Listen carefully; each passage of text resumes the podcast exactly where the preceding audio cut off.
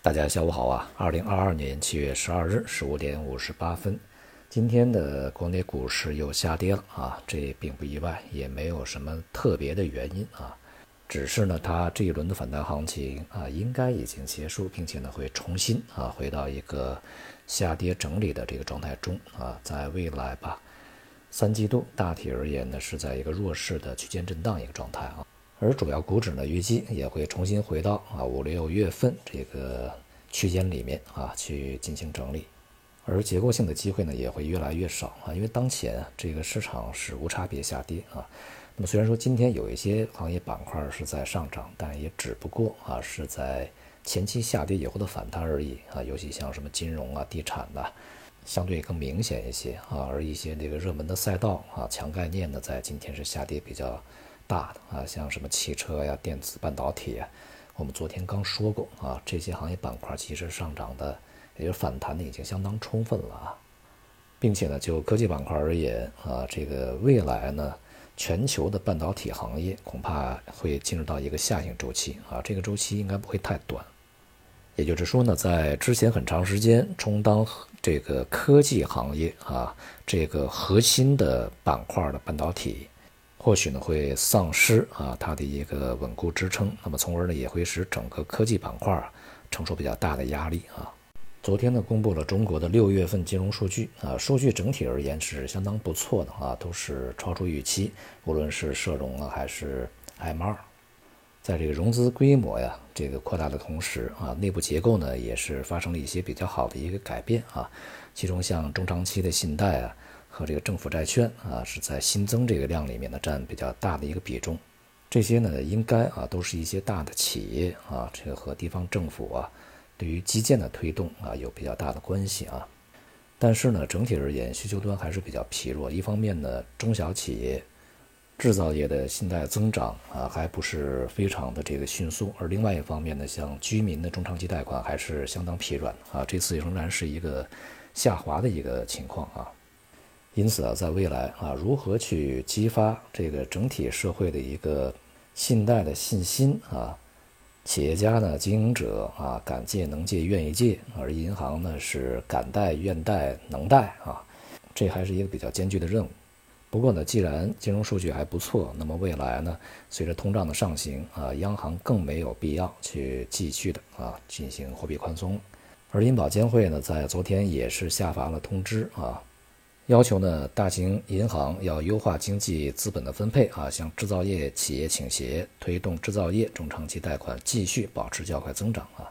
坚决防止通过票据虚虚增贷款规模啊，资金空转这样的一些现象。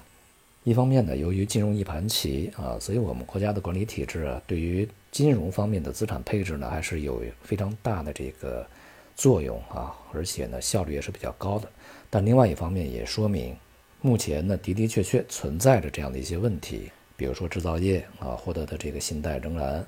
啊虽然说增长比较快，但是仍然从整体上面不是说特别理想。那么同时呢，在前期吧，我们可以看到一些金融数据啊，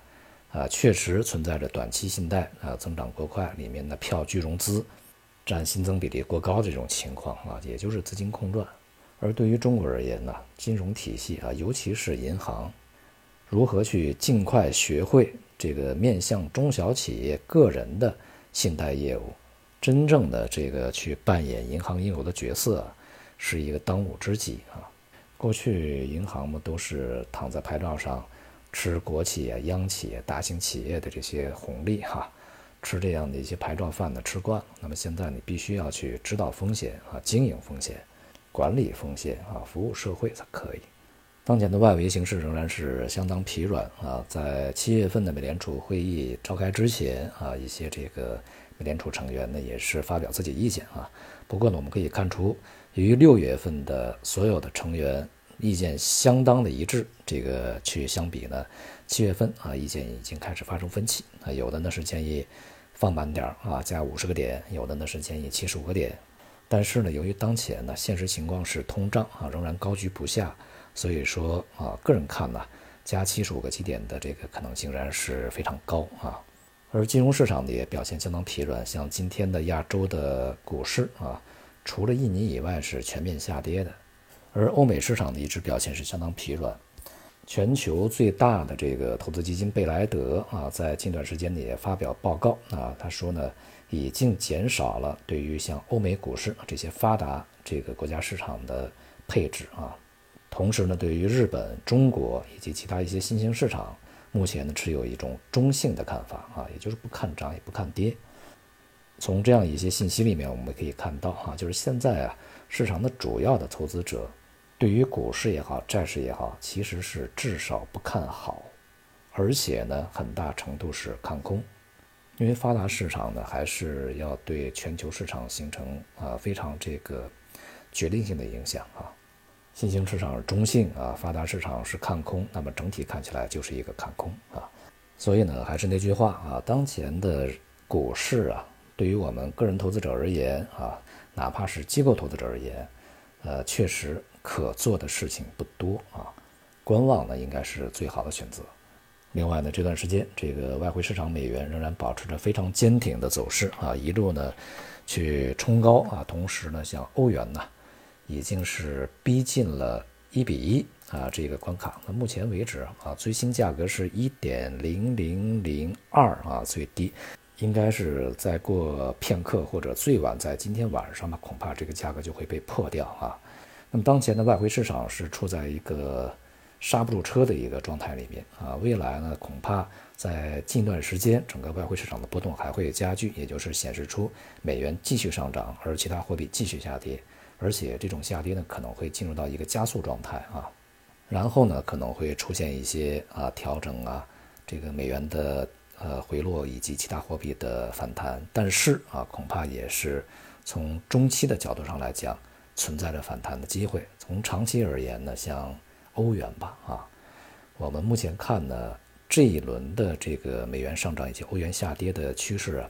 恐怕会延续到啊，欧元跌到零点八到零点九美元这样的一个区域才可能会停止。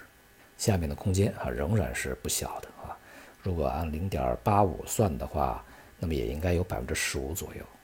就即便是零点九吧，也是百分之十啊，所以不要轻言美元已经见顶，而其他货币已经见底啊。那么需要强调的是，这一次啊不一样，这一次是相当的不一样。整个市场的变化，对于呃新进来的投资者而言，如果你没有在市场上待过十五年以上，恐怕你很多事情你是没有见过的。甚至于啊，如果你没有待过二十年以上，恐怕你也是没有见过的。所以呢，大家在投资里面呢，不要局限在自己的认知里面啊，相对会狭窄一些，要跳出来看啊。好，今天就到这里，谢谢大家。